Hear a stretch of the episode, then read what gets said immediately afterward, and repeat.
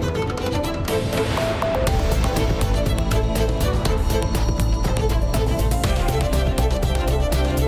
Está a começar então Portugal em direto. Quais são os títulos da edição de hoje? Cláudia Costa, olá, boa tarde. Olá, Viva Augusto, muito boa tarde. A Associação dos Armadores das Pescas Industriais está chocada com a proposta da Comissão Europeia de eliminar até 2030 a pesca de arrasto de fundo em zonas protegidas do espaço da União. Diz que tem tudo para correr mal, garante que assim vai ser difícil sobreviver, porque dizem a proposta é devastadora para as comunidades pescatórias europeias. A Câmara da Póvoa de Lanhoso está a ajudar 60 famílias do Conselho a pagar as creches. A medida faz parte da política de apoios sociais da autarquia, onde se inclui também o apoio à natalidade. Nesta edição, vamos acompanhar a primeira aula universitária no Metaverso, um espaço digital de interação através de avatares, ou seja, personagens virtuais que podem ser feitas à nossa imagem real e que abre novas formas de comunicar a reportagem mais à frente. Hoje, as sugestões culturais do que vale a pena ver e ouvir no país vão ser feitas por Rui Fernandes, promotor cultural da empresa De Mi para Si de Vila Real, e Fernando Sena, diretor do Teatro das Beiras na Covilhã. É o GPS da Cultura, às quartas-feiras, aqui no Portugal em Direto. Emissão na Antena 1 RDP Internacional, Antena 1 Madeira e Antena 1 Açores. A edição é da jornalista Cláudia Costa. Lisboa e Val do Tejo vai ter as primeiras quatro unidades locais de saúde e o Norte terá mais três, passando assim a haver 20 no país que garantem o acesso à saúde a mais de 25% da população. Estas unidades que agregam cuidados de saúde primários, hospitalares e cuidados continuados ajudam, por exemplo, Paulo Verã, os utentes que continuam sem médico de família é um modelo que permite organizar os serviços de uma forma diferente, integrada e centralizada no utente. Ou seja, a ideia é conseguir que as populações beneficiem de cuidados de saúde cada vez mais próximos. Isso mesmo explica Fátima Fonseca, responsável na direção executiva do Serviço Nacional de Saúde. Nomeadamente no que refere aos utentes sem médico de família ou sem equipa de saúde familiar. Neste modelo do LIS, nesta gestão integrada, poderá ser também uma oportunidade de, de reorganizarmos as nossas respostas e propormos respostas diferentes que vão de encontro às necessidades desta população, até que seja possível e idealmente todos os nossos utentes terem acesso a uma equipa de saúde familiar. Já são 20 unidades locais de saúde espalhadas pelo país. Em Lisboa e Val do Tejo vão abrir mais quatro, a Rábida, Almada Seixal, Lesíria, Arco Ribeirinho, que vão cobrir toda a península de Setúbal e Alzíria. No norte abrem as unidades de Póvoa de Varzim, Vila do Conde, do Médio Ave e de Braga. Estas ULS, que juntam hospitais e agrupamentos de centros de saúde, ajudam também a que os utentes procurem menos as urgências. De facto, as ULS permitem que esta visão global, sobre nomeadamente o serviço de urgência e mesmo a procura da, consulta aberta, porque habitualmente os muito frequentadores do serviço de urgência também são os muito frequentadores dos cuidados subprimários e a procura de resposta, que tem sido uma pressão elevada a nível dos serviços de urgência, nomeadamente em LVT, também se prende com o facto de não haver esta resposta de equipa de saúde familiar para todos os utentes que assim o desejam. Portanto, de facto, há que analisar de forma global, de, de forma responsável e, e repensar as estratégias para que consigamos dar, acima de tudo, a resposta mais adequada na procura do acesso aos nossos utentes. Uma reorganização dos serviços, uma melhor gestão dos recursos humanos e uma resposta às necessidades das populações. Estes são os objetivos das unidades locais de saúde, que nesta altura altura prestam cuidados a mais de um milhão de habitantes, cerca de 10% da população. Às 20 já existentes no país, estão já em andamento os planos para criar mais cinco, em Guimarães, região de Aveiro, entre o Douro e Voga, região de Leiria e a Unidade Local de Saúde do Alentejo Central. Ao todo, sete novas unidades locais de saúde no país, um modelo centralizado no doente. Foi suspensa a deslocação a Lisboa da Embaixada do Interior contra as portagens na A23, A24 e A25, marcada para o próximo sábado. A decisão foi tomada depois desta plataforma pela reposição da SCUT ter sido convocada para um encontro no Ministério das Infraestruturas para retomar o diálogo, ou seja, as negociações. Agora, os promotores do protesto querem ouvir mais uma vez o que é que o ministro tem para lhes dizer e, se não for do agrado de todos, será então reagendada a manifestação em Lisboa. Paulo Brás. Luís Garra, um dos membros da plataforma pela reposição das escutas, explica por que decidiram suspender a manifestação em Lisboa. E porque quisemos e pretendemos dar uma oportunidade ao diálogo. Mas se na nova reunião não houver uma evolução positiva que vá de encontro àquilo que são as reivindicações para o interior, a Embaixada vai mesmo à capital. Que não são reivindicações apenas porque sim. São reivindicações porque consideramos que as portagens são um obstáculo ao desenvolvimento do interior, ao desenvolvimento económico e social, e porque consideramos que já passou demasiado, demasiado tempo e que é preciso urgentemente dar uma resposta a esta questão.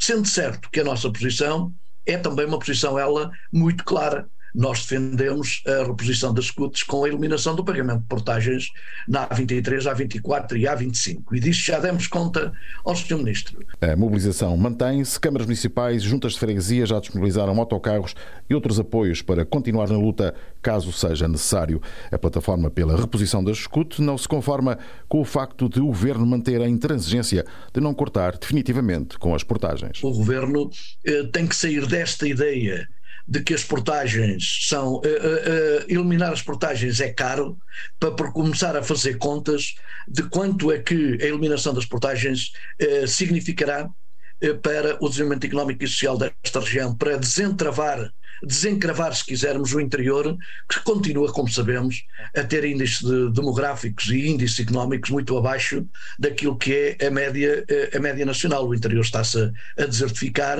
e a economia não está a crescer ao mesmo nível do que cresce a economia nacional.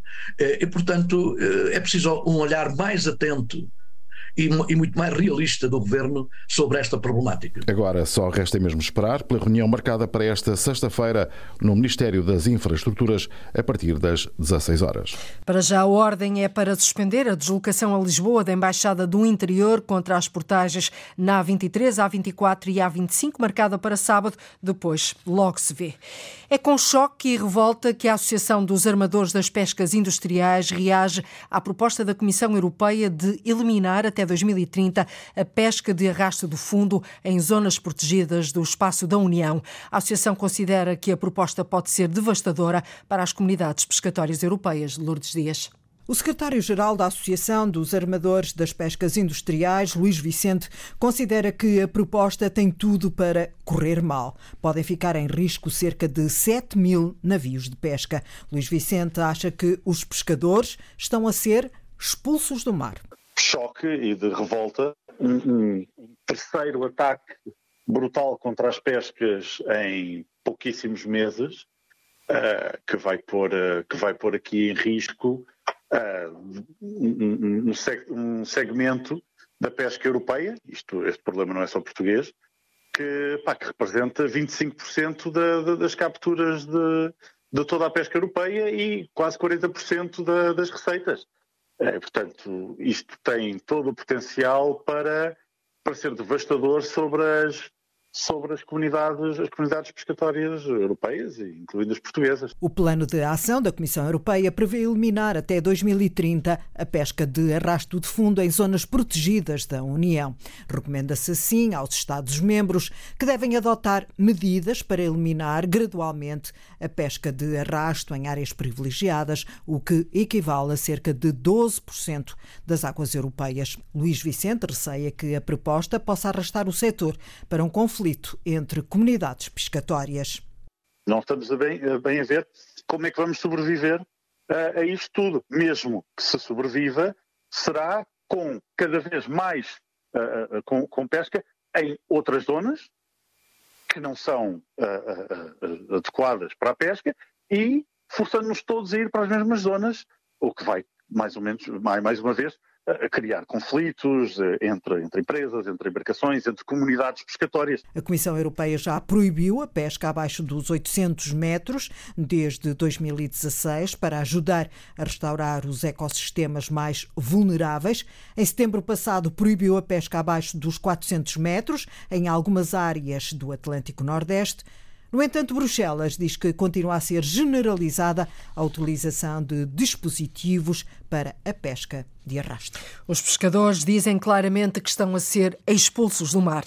A petição pública Sim, o aeroporto de Beja é parte da solução, ultrapassa nesta altura as 2 mil assinaturas. Já está de resto registada e aceita pelo Serviço de Petições da Assembleia da República. Mas o objetivo é ter entre 8 a 10 mil assinaturas para que seja debatida no Parlamento. Esta plataforma cívica pretende que ali seja discutida uma linha de comboio que deverá ligar a linha do Alentejo ao aeroporto de Beja, que não tem apoios previstos nem no Plano Nacional de Investimentos até 2030, nem no PRR, o Plano de Recuperação e Resiliência. Arlinda Brandão.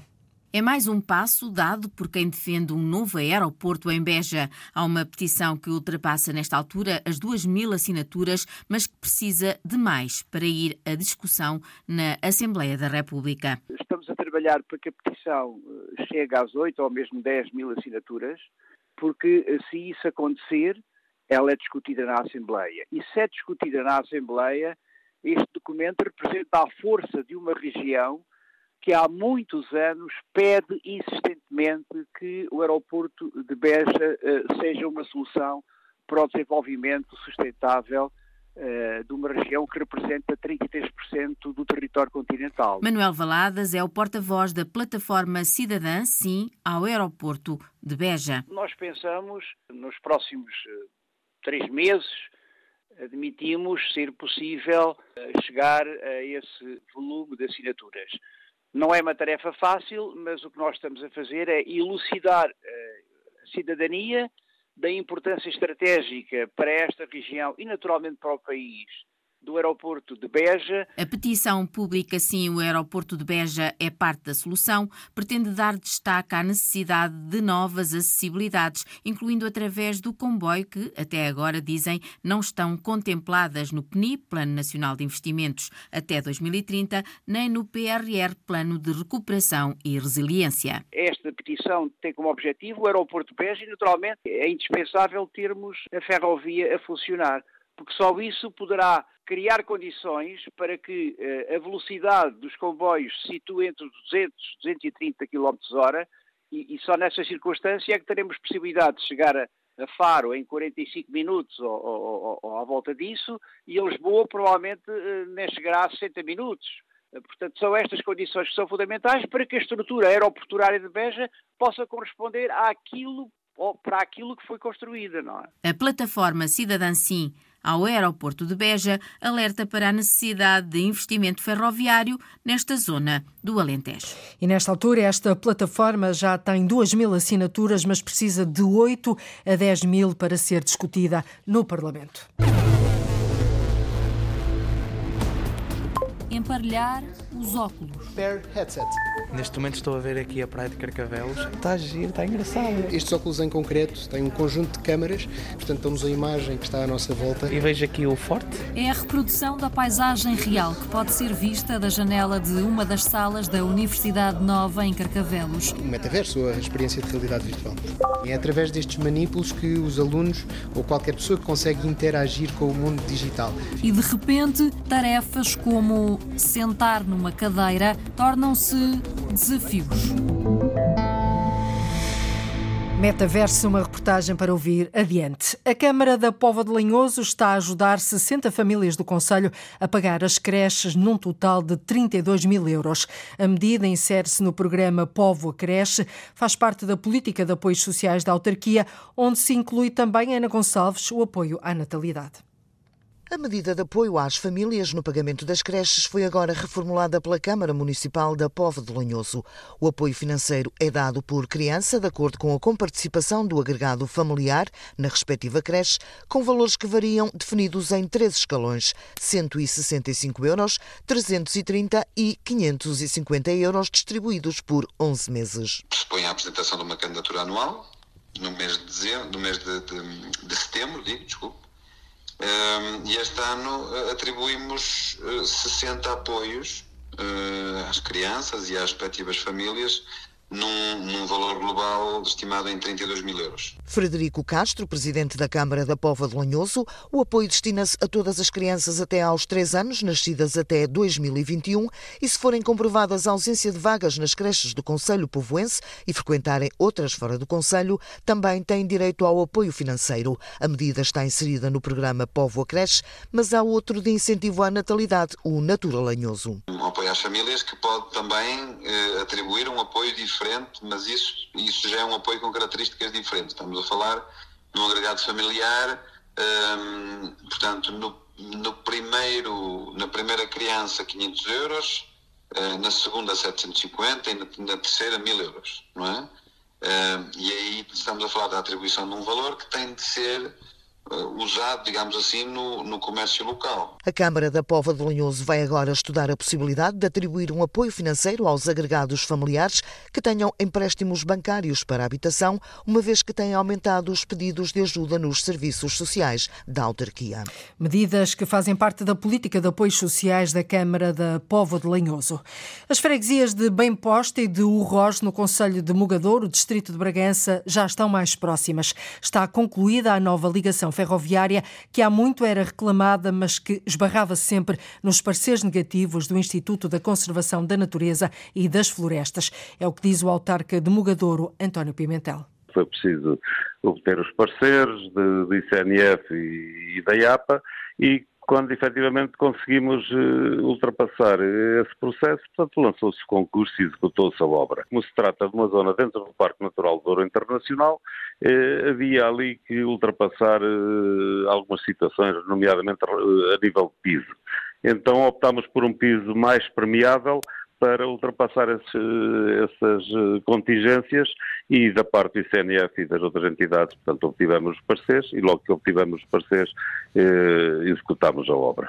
Uma estrada considerada fundamental para a ligação às escolas do Conselho e também para facilitar a vida aos agricultores da região que agora não precisam de utilizar a Estrada Nacional para conseguir chegar à adega cooperativa uma melhor uh, acessibilidade às propriedades, ao transporte de, das uvas para a adega que se localiza em Bemposta e, por outro lado, também uma maior facilidade nos transportes escolares que encurta substancialmente o, o circuito.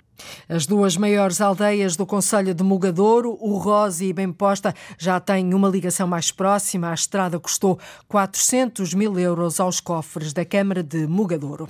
Nos Açores, a ligação marítima entre as velas de São Jorge e São Roque do Pico vai manter-se este ano. A rota experimental arrancou em junho de 2022 e teve no ano passado uma taxa de ocupação que rondou os 15%, Eduardo Mendes.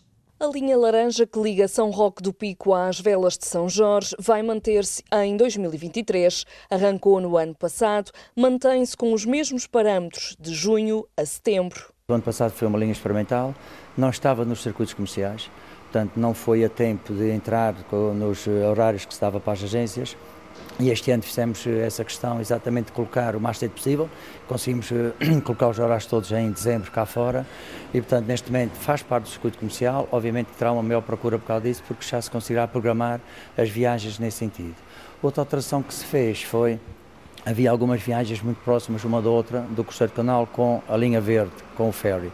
Este ano separamos, uh, ajustámos mais os horários, de forma a garantir exatamente que tínhamos mais possibilidades ao longo do dia um, e garantir que elas não eram juntas uma com a outra. Francisco Petencourt, administrador da Atlântico Line. Apesar de uma taxa de ocupação de 15%, a empresa faz um balanço positivo desta rota. Teve um desempenho de 6.733 pessoas, que é interessante para aquele canal, uma taxa de ocupação na casa dos 15%, que não é realmente muito grande, mas que para uma linha que não era prevista, Uh, mostra que há, que há possibilidades uh, e que há potencial para crescer. Uh, há um caso que eu digo sempre, portanto, ela nos primeiros 15 dias transportou à volta de 600 pessoas. Nos segundos 15 dias já transportou 1.300 pessoas, portanto quase que duplicou. O Cruzeiro do Canal mantém-se na operação desta linha, que apenas não terá ligação à quarta e quinta-feira. Na restante operação, a Atlantic Line já completou a manutenção do ferry Gilberto Mariano, estando a aguardar a deslocação do mestre Jaime Feijó para o mesmo processo de certificação. Vai manter-se este ano a ligação marítima entre as velas de São Jorge e São Roque do Pico, nos Açores. A região da Madeira não deverá adotar as medidas nacionais sobre habitação anunciadas pelo governo de António Costa. A posição foi transmitida pelo secretário regional dos Equipamentos e Infraestruturas em entrevista à RTP. Pedro Fino lembra que a habitação é um setor regionalizado e que o governo não concorda, o governo regional não concorda com medidas que atentem contra a propriedade privada. Não me parece nada bem um arrendamento compulsivo. Não pode haver uh, medidas que ferem a, Constituição. Seria benéfico para a Madeira, por exemplo, limitar o alojamento local para forçar o arrendamento de longa duração? Também eh, Sim, acha que seria aplicável também, também não concordamos. Eu, eu, eu acho que os problemas estão. Eh, nós temos que aumentar a oferta de habitações. Não poderemos apropriarmos das habitações da população. Não faz qualquer sentido. Algumas das medidas que foram. Eu defendo muito mais uh, a criação de incentivos para que a pessoa possa. incentivos fiscais para que a pessoa possa optar ou eh, pelo arrendamento de longa duração ou pelo alojamento local, do que propriamente restrição. O secretário regional dos Equipamentos e Infraestruturas diz que a medida mais positiva que foi apresentada é a agilização dos licenciamentos. Pedro Fino anunciou ainda que começam este ano a ser demolidas estruturas com vista à devolução da Marina do lugar de baixo ao estado natural, um problema que tarda em ser resolvido. Nós não podemos eternizar esse problema por muito mais tempo e é por isso mesmo que pretendemos atuar este ano. Nós queremos iniciar uma primeira fase de renaturalização de todo aquele espaço, de modo a devolver uh, à população. O que iremos fazer é fazer algumas demolições de um edifício que se encontra naquele local, uh, limpar os, o fundo submarino, também retirar umas estacas metálicas que existem ali naquela zona, limpar todo aquele espaço, de modo a paulatinamente irmos devolvendo aquele espaço à população, retirar o tapume. Pedro Fino adianta ainda à RTP que o investimento previsto nesta primeira fase de renaturalização não deve ultrapassar os 200 mil euros. Os antigos alunos da Universidade da Madeira têm até ao final deste mês para responder a um inquérito que pretende recolher informações sobre a empregabilidade dos vários cursos. A jornalista Lília Mata conversou com o responsável pelo Observatório de Emprego para perceber a importância da iniciativa. Todos os anos, o Observatório tem acesso a dados do Instituto de Emprego que permitem perceber se os alunos da Universidade da Madeira têm trabalho. Porém, um inquérito que está a decorrer permite ir mais longe, explica Paulo Silva Lobo. Nós podemos ter uma taxa de desemprego muito baixa, eh, tanto para, para pessoas formadas num determinado curso, mas isso não significa que elas estejam satisfeitas com o curso. Podem estar, uma grande parte delas, a trabalhar numa área que não seja aquela para que foram formados. A partir das respostas dos antigos alunos, a Universidade poderá adequar a oferta formativa, mas não é só por isso que é importante aferir o sucesso dos cursos universitários. Uma das questões que é avaliada é o sucesso dos antigos alunos no mercado de trabalho. Portanto, isto servirá também para que tenhamos esta informação necessária para que a avaliação dos cursos faça da forma mais correta possível. E, naturalmente, reforçando esta questão de que servirá para termos uma para termos, ao fim e ao cabo, um raio-x mais, mais, mais fino, não é? Tanto mais detalhado daquilo que é a realidade laboral dos antigos alunos e com isso também a reitoria depois, com base na, na análise que fizer desses dados, poder também tomar as decisões que entender mais adequadas. Dos 15 mil alunos formados pela Universidade da Madeira, 500 já responderam ao inquérito e a maioria concorda num aspecto. As pessoas tendem a pedir de uma forma muito generalizada o aumento das componentes práticas dos ciclos de estudo. Portanto, isto é, uma, este é um aspecto que também se nota no grupo de respostas que já temos. Saúde, engenharias e educação continuam a ter muita saída, mas a tendência é para um esbatimento da diferença entre áreas. E a variação não é assim tão significativa como se possa pensar. Assim, quando prepararmos o próximo relatório, que estamos já a iniciar, mas Portanto, que se reportará dados de dezembro de 2022, a expectativa é que todos estes dados melhorem ainda um pouco mais. Aspectos que o inquérito aos antigos alunos vai ajudar a esclarecer, a participação é simples. Basta aceder ao site da Universidade, uma.pt, e logo aí tem, portanto, há um linkzinho, portanto, numa notícia, associado a uma notícia, que ativa automaticamente o inquérito e responde muito rapidamente, nos aborda o inquérito com cerca de 30 perguntas e que não demorará mais do que 5 minutos a responder. O primeiro inquérito foi realizado em 2012, o segundo em 2015.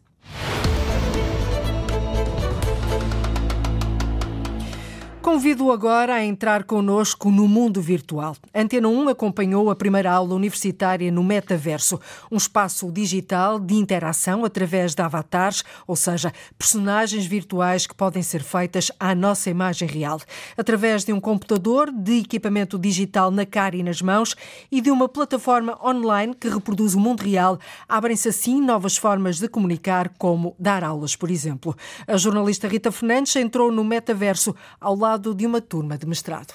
Neste momento estou a ver aqui a praia de Carcavelos. Está a giro, está engraçado. E vejo aqui o forte. É a reprodução da paisagem real que pode ser vista da janela de uma das salas da Universidade Nova em Carcavelos. E agora também através dos óculos de realidade virtual que Tiago já está a usar. Realidade virtual, metaverso, é mesmo a primeira vez. E estou um bocado assustado. Vamos ver como corre.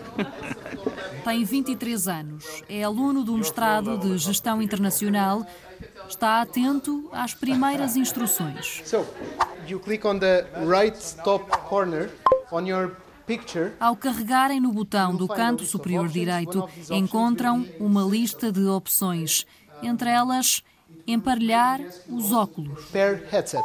This seems Parece complicado, mas não é, garante Tiago Godinho, diretor do Laboratório de Experiência Digital da Faculdade de Economia da Universidade Nova de Lisboa. Estes óculos em concreto têm um conjunto de câmaras que se ligam e, portanto, dão-nos a imagem que está à nossa volta. Quando nos aproximamos, do limite da área que definimos uh, para ter o metaverso, a experiência de realidade virtual. Os próprios óculos têm uh, uma, uma espuma uh, preta e, portanto, que, que, isola toda a luz que entra e parece mesmo que estamos no mundo virtual. Exatamente. Em cada uma das mãos terão um manípulo que serão as suas mãos digitais, se quisermos assim. É através destes manípulos que os alunos ou qualquer pessoa que utilize uns óculos destes consegue interagir com o mundo digital.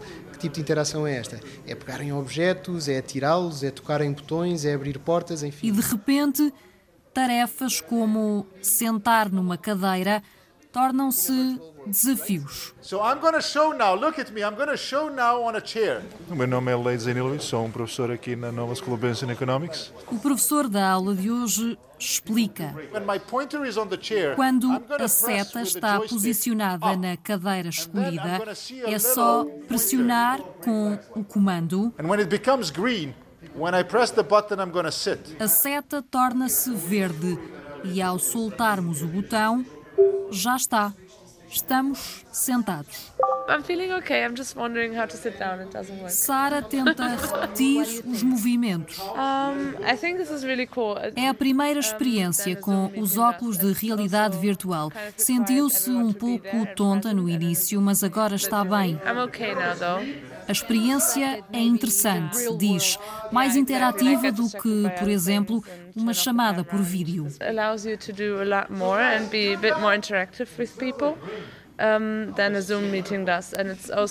É também melhor para o envolvimento na aula. Ao contrário de uma chamada por Zoom, diz que não sente a tentação de desligar o microfone e fazer outras coisas enquanto a aula decorre. Basically, no one will notice that you're not being there. A tecnologia também tem este lado bom de, na nossa vida pessoal, também nos poder ajudar a ser mais eficientes, a estar mais perto. O impacto na escola e na comunidade da escola foi muito positivo. Há muito trabalho a fazer nesta nova realidade que é o metaverso. Não? E que há aqui desafios inerentes à utilização dos dispositivos que se usam para ter uma experiência imersiva, às plataformas, à maneira como se comunica e como se está, até quase no código de conduta que as pessoas têm que ter para participar de uma sessão destas, que são uh, pequenos desafios que, sobre os quais temos que ir refletindo. Com os óculos e com os manípulos, um em cada mão, ainda não é possível, por exemplo, tirar notas enquanto assistimos a uma aula, beber água ou mexer no telemóvel. São tarefas que implicam sempre retirar os óculos e sair da realidade virtual.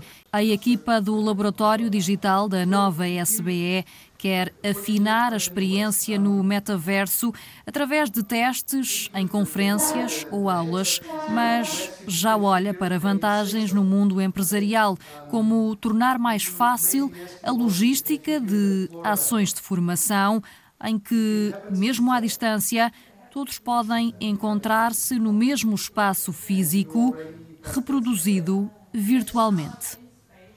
Reportagem da jornalista Antena 1 Rita Fernandes no Laboratório da Experiência Digital da Faculdade de Economia da Universidade Nova de Lisboa. Uma sala aberta a quem tiver curiosidade de experimentar os óculos de realidade virtual e entrar assim no metaverso. Eu tenho a certeza que vai querer experimentar.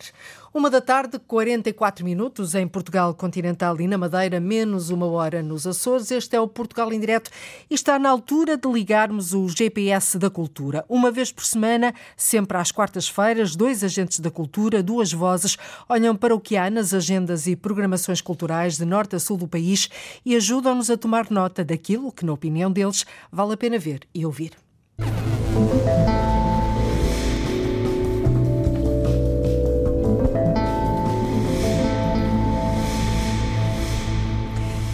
E hoje os nossos guias são Rui Fernandes, promotor cultural da empresa De Mi para Si de Vila Real, Vila Real de Trás-os-Montes, e também Fernando Sena, diretor do Teatro das Beiras, na Covilhã. Muito boa tarde aos dois, Rui e Fernando. Fernando Sena começava por si. A sua primeira sugestão é a estreia do espetáculo da peça infantil-juvenil Ai Que Susto, no Teatro das Beiras, na Covilhã, no dia 1 de março, ou seja, de hoje a oito dias.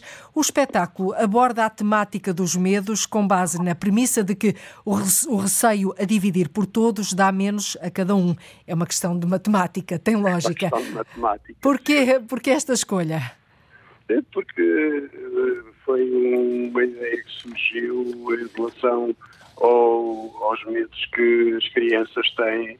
Uma das ações que fizemos foi precisamente vir numa das escolas turmas com várias faixas etárias e que pudessem falar sobre os medos. E a partir daí, eh, o Zé Carretas eh, escreveu o texto, não só resumido a essas sugestões que os alunos deram, e também estão bem ao seu próprio caminho a escrever, e foi assim que o espetáculo foi construído. Ai que susto, que, não é? Ai que susto, ai, ai que susto para, para os medos se irem embora.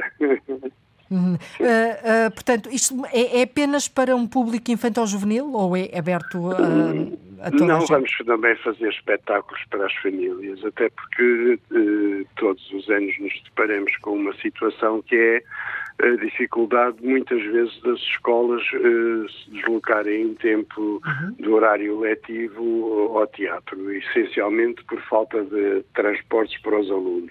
E então quisemos também partilhar e repartir essa responsabilidade com os pais e vamos também fazer espetáculos às, uh, logo no dia 4 às 16 horas. E aí está o medo dividido pelos pais e pelos filhos dá menos a cada um. Aí está a lógica também. Também. também. também. Muito bem. Rui Fernandes é o promotor cultural da empresa De Mi para Si, de Vila Real. Bem-vindo à rádio. Rui, um, sugere a, a, todos nós, aos nossos ouvintes, o acompanhamento do Festival Magos da, da Guitarra, que vai realizar três 13 concertos entre este mês de fevereiro e março em sete conselhos da região de Trás-os-Montes e Alto Douro. Por que esta escolha, uh, Rui? Bem, muito boa tarde a todos, muito obrigado pelo convite. A escolha é, acaba por ser natural, ou seja, de mim para si de facto está sediado em Vila Real. De mim para si também é um nome curioso. Já agora quero explicar porque nada. É, mas olha, é. porque eu sou músico também e, uhum. e, uh, e funciona melhor em espanhol que em português. Exatamente. Mas como funciona, é, MISI, para quem sabe música, é, uma, é, um, é um intervalo de quinta e, é um, e, é perfeito. Portanto, é isso que nós gostaríamos que fosse todas as organizações da nossa da, da entidade, sejam coisas perfeitas para as pessoas poderem, poderem uhum. usufruir. Portanto, está mais relacionada com a música. Bom, um, o Festival Magos da Guitarra. Magos da Guitarra é necessário uh, uh, perceber e mostrar às pessoas, se, precisa, se, se necessário fosse, mas pelos vistos é, que quase todos, as, as, eh, todos os municípios têm um auditório onde se podem fazer coisas, ou seja, não é por causa de um espaço que não se pode fazer coisas, porque as coisas são grandes e pequeninas. No caso do Magos da Guitarra, portanto, eh, eu gostaria que fosse considerado, uma vez que já vamos na segunda edição, eh, talvez aumentada para o ano, que fosse considerado um evento que engloba, um, que promove, digamos assim, uma região inteira, que estamos a falar de trás do Monte Salto. portanto eu gosto muito, sou transmontano, gosto muito de Trás-os-Montes e achei que é uma boa oportunidade para se promover não só aquilo que costuma-se dizer as capelinhas, mas uh, um Aquilo que é, que, é, que é bem feito e, é, é, e muito bem feito uh, nessa região também e em várias regiões do país, naturalmente. É uma boa oportunidade para isso, sem dúvida. Não, é uma oportunidade de mostrar que se fazem coisas, aliás, basta... Muitas coisas. Basta, exatamente, ou seja, nesta, nesta raia, onde a Covilhã está inserida, e aproveito para lhe dar as boas uhum. tardes também, quer dizer, Olá, Rui. O IVA Viseu, Lamego, Régua, Vila Real, Bragança têm uma, uma, uma pujança em termos de programação cultural fantástica. E, portanto, aproveitando também estas sinergias, um, criámos esta, este Festival de Magos da Guitarra, que não é mais do que mostrar as potencialidades da guitarra. Que, da guitarra do, portuguesa? Não, da guitarra, perdão-me a expressão, tucuro, ou seja, okay. da guitarra. Uhum. Uh, uh, isto porquê? Porque estava eu a dizer que, que o, o, o, YouTube democratizou as coisas em termos de promoção e de divulgação. E, portanto, quem for ao YouTube percebe que há gente a fazer coisas absolutamente notáveis, independentemente do, do género. É, é por isso que é, o Oito Mãos, o, desculpa, peço desculpa, o, estava a pensar noutro festival Sim. já. É, o Magos da Guitarra quer mostrar é a parte técnica dos guitarristas, okay. não é? E portanto é isso que eu quero mostrar. Se calhar a parte menos, menos divulgada, menos conhecida, não é? Do público em geral. Sim, porque fazem coisas extraordinárias. Nós temos, o, o, por exemplo, o Pedro Andréa, que foi um, um, senhor guitarrista que é de blues, que é espanhol, que tocou já, que já foi convidado pelo Carlos Santana, por exemplo. Usa a guitarra de uma maneira absolutamente notável. Uhum. O, Ian, o Ian Gum, por exemplo, em inglês, eh, que, que toca uma, uma técnica chamada eh, finger style, eh, faz da guitarra coisas absolutamente mirabolantes, ou seja, mesmo que as pessoas não gostem do género. Vão gostar de ver, naturalmente, de ouvir, acima de tudo de ouvir. É, é, ver e ouvir. Exatamente.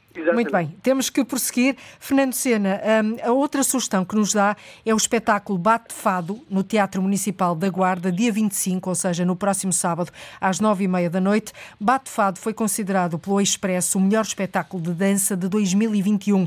A dupla Jonas e Lander cria desde 2013 obras performativas híbridas entre a dança e a música. Que espetáculo é este, uh, Fernando? É um espetáculo que conta a história, a história do fado uh, e é um espetáculo que é uh, multi. Uh, tem um contexto multicultural, mas também multidisciplinar, porque ele inclui também a dança. E é um espetáculo que foi coproduzido com o Cine Teatro Avenida em Castelo Branco, onde esteve em novembro, salvo erro, do ano passado. Vai estar agora na Guarda e, eh, tanto quanto sei, estará em novembro no Teatro Municipal da Covilhã. Portanto, será um espetáculo que corre toda a beira interior. Uh, mas acima de tudo. E que vai buscar origens do fado, que ao que pesquisei, sim, ao contrário do que se calhar as pessoas sim. pensam, não é propriamente portuguesa, pois não? Pois, pois não, é, é brasileira. É brasileira. sim, e de maneira que me parece que. Depois cresceu um em Lisboa, mas as origens estão no Brasil. Sim as origens estão no Brasil e depois tem a outra, na verdade, cresceu, cresceu em Lisboa e aí ficou com o, o o coração português, eh, como hoje o sentimos. Não é? Muito bem. Temos que avançar, meus senhores. Rui Fernandes, vamos então a outra sugestão que o Rui dá. A visita ao Museu do Coa. O museu é uma estrutura do Parque Arqueológico do Val do Coa, dispõe de serviços de visitas guiadas ao território, nomeadamente a três sítios de arte paleolítica. Por que é que, no seu entender, é imperioso visitar este museu? porque esse museu é prova de que às vezes a, a, a cultura imaterial ganha ao, a, às grandes construções que foi a, portanto este é um símbolo fantástico de Portugal uh, nesta questão. Uh, depois porque o próprio museu é absolutamente notável, é lindíssimo em termos arquitetónicos e a exposição que tem dentro um, e que explica e que mostra, para quem não quiser fazer a visita lá e não puder, um, é absolutamente notável também. Portanto, uh, e depois, porque fica num, num sítio em que se junta exatamente o Parque do Coa com o início, da, da, do Douro Vinheteiro. Portanto, é, Há ali uma, uma vizinhança, não é? Muito próxima, não é? É muito bonito, o espaço é todo muito bonito e é preciso ir lá ver o. O, o Fernando já foi? Deixa-me perguntar ao Fernando se já lá já, foi. Já, já. E também senhora. recomenda? Eu também recomendo, sim. E agora, e por falar em museus, vamos à sua última sugestão, Fernando, é precisamente a visita aos quatro museus em Belmonte. Belmonte é uma vila portuguesa do distrito de Castelo Branco, em plena Cova da Beira, no sopé da Serra da Estrela. A vila instalou-se mesmo no Morro Granítico da Serra. Uh, porquê uh, a visita a estes quatro museus? Para além, para além da própria vila, não é que toda ela é um museu. Sim, sim do castelo também, mas acima de tudo porque são unidades museológicas que, que são muito bem conseguidas e que são de uma diversidade muito grande, porque desde o Museu Judaico que tem a história de, dos judeus em Belmonte, passando pelo, pelo Museu dos Descobrimentos que tem a ver com uh, o Pedro Álvares Cabral, a sua história, a sua ida para o Brasil, as suas viagens, e depois tem uh, o Belmonte tem o Zezer uh, aos seus pés, como o Rio Zezer, dizer, sim. sim. E tem a história também do, do, do Rio Zezer. o outro museu é o Museu do Azeite, que está instalado no, no O Museu do antigo, Azeite? Azeite, que uhum. está instalado no antigo lagar de Belmonte. E, portanto, quem for a Belmonte tem um dia inteiro para poder uh, desfrutar de todo este património cultural, património, paisagístico sim, sim. também, não é? Também. Patrimonial e gastronómico, com certeza, porque neste país é difícil não É haver difícil. património É gastronómico, não é? E estamos à hora do almoço, portanto, uh, fica também esta sugestão, os quatro museus da Vila de Belmonte, uh, que está instalada no Morro Granítico da Serra da Estrela. Rui, vamos à sua última sugestão, Sons ao Vento, é uma iniciativa do Serviço Educativo do Teatro da Guarda. O Sons ao Vento é uma oficina de descoberta de sons, e nós aqui na rádio é com isto que trabalhamos, é a nossa matéria-prima, instrumentos e canções apropriadas também para cada faixa etária.